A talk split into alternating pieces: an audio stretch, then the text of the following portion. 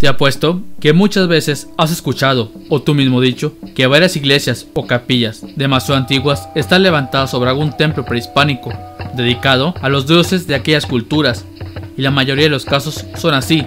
Por ejemplo, la Catedral Metropolitana, que está encima de lo que era el Templo Mayor, o la Basílica de Guadalupe, que edificaron sobre el Santuario Tonazzi en la Ciudad de México. Los españoles hacían esto para demostrar la victoria sobre el pueblo conquistado, pero al ver que los conquistados no seguían sus creencias religiosas, decidieron sincretizar a los dioses que se tenían en estos lugares, con los santos que ellos creían, pues la gente seguía buscando su fe, pero esta se empezaba a modificar poco a poco, provocando que con el paso del tiempo, los niños que nacían después de la conquista perdieran el vínculo que sus padres o abuelos tenían con esas antiguas deidades. Y por eso hoy, en Jabamal History, te traemos 5 deidades mexicas que pasaron a convertirse al cristianismo. E iniciamos con Tlaloc, el señor de la lluvia mexica, quien fue sustituido por el santo Niño Pan, el cual debe su nombre a los dos idiomas que se hablaban en ese tiempo, niño del español y pan del náhuatl, que significa lugar. A este santo se le encuentra Xochimilco, el cual dicen que es una de las figuras de culto más antiguas de América.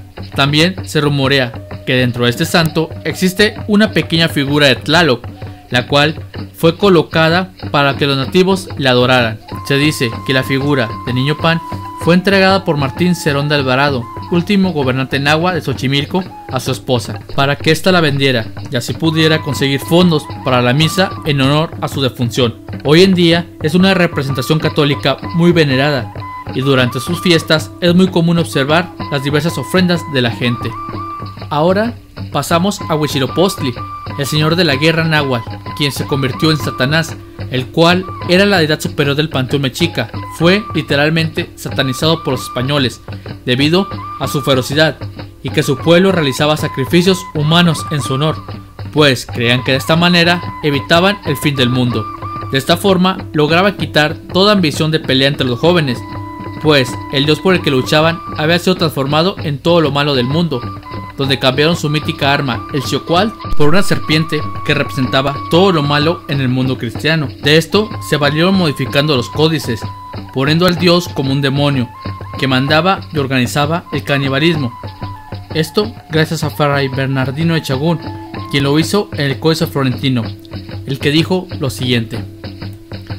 Este dios llamado Huitzilopochtli fue otro Hércules, el cual fue robustísimo de grandes fuerzas y muy belicoso gran destruidor de pueblos y matador de gentes. Después de estas palabras, también los españoles cambiaron el origen de la fundación de Tenochtitlan, pues según los descubrimientos más recientes, Huitzilopochtli no les dijo a los mexicas que verían un águila devorando una serpiente, sino que ésta estaría comiendo una ave más pequeña o inclusive solo estaría encima del nopal. Todo, como ya se dijo, fue para satanizar al dios.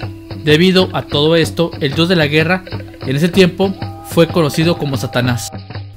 Ahora es el turno de Tezcatlipoca, quien pasó a convertirse en San Juan el Bautista. Este dios era el señor de los cielos y la tierra, era la dualidad de Quetzalcoatl.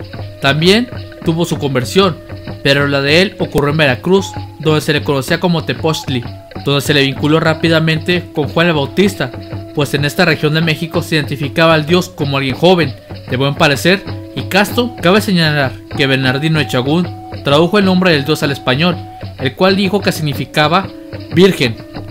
Además, fue este mismo fray que se encargó de equiparar las festividades del dios náhuatl con el santo católico. Ahora llegamos a una de las sincretizaciones que más se conoce, la de Tonatzin, quien pasó a convertirse en la Virgen de Guadalupe. Estas dos señoras han sido veneradas por centenas de años en el Tepeyac, aunque parezcan diferentes y que sea difícil de creer, se trata de la misma mujer, como ya se ha dicho, pues Tonantzin viene del náhuatl que significa nuestra madrecita venerada, pero Tonantzin era la diosa de la fertilidad, de la vida y muerte. Por eso, esta figura que vemos en el Museo del Templo Mayor, con dos serpientes que de manera desagradable forman una dualidad, representación muy distinta a como se dibuja la Virgen de Guadalupe, o bueno, una de las tantas figuras que vemos de Tonantzin, pues hay otras que parece que son la misma persona. El templo de esta diosa se regía sobre el cerro El Tepeyac, el cual era visitado cada año por cientos de peregrinos de diversas etnias, los cuales ofrendaban y pedían. Los conquistadores, al ver eso, y como siempre hacían en otros sitios para demostrar su superioridad, destrozaron aquel santuario y empezaron hacer correr la leyenda del Ayate, para ir poco a poco cambiando a la deidad local por la de ellos. Lo que los españoles no esperaban era que los pueblos siguieran viniendo a venerar a su madre. Se sorprendían por tal fervor, pues como ya se dijo, venían de todas partes. De hecho, el mismo Fray Bernardo, del que ya hemos estado hablando, comentó lo siguiente. Su devoción es sospechosa, porque en todas partes hay muchas iglesias de Nuestra Señora, y no van a ellas, y vienen de lejanas tierras a esta Tonatzin, como antiguamente. Pero con el tiempo, esto fue cambiando y se empezó a concretar el plan español, pues los peregrinos dejaron de ir a buscar a Tonatzin, pues ahora buscaban agradar a la Virgen de Guadalupe, pero sin saber que se trataba de la misma diosa que sus ancestros adoraban.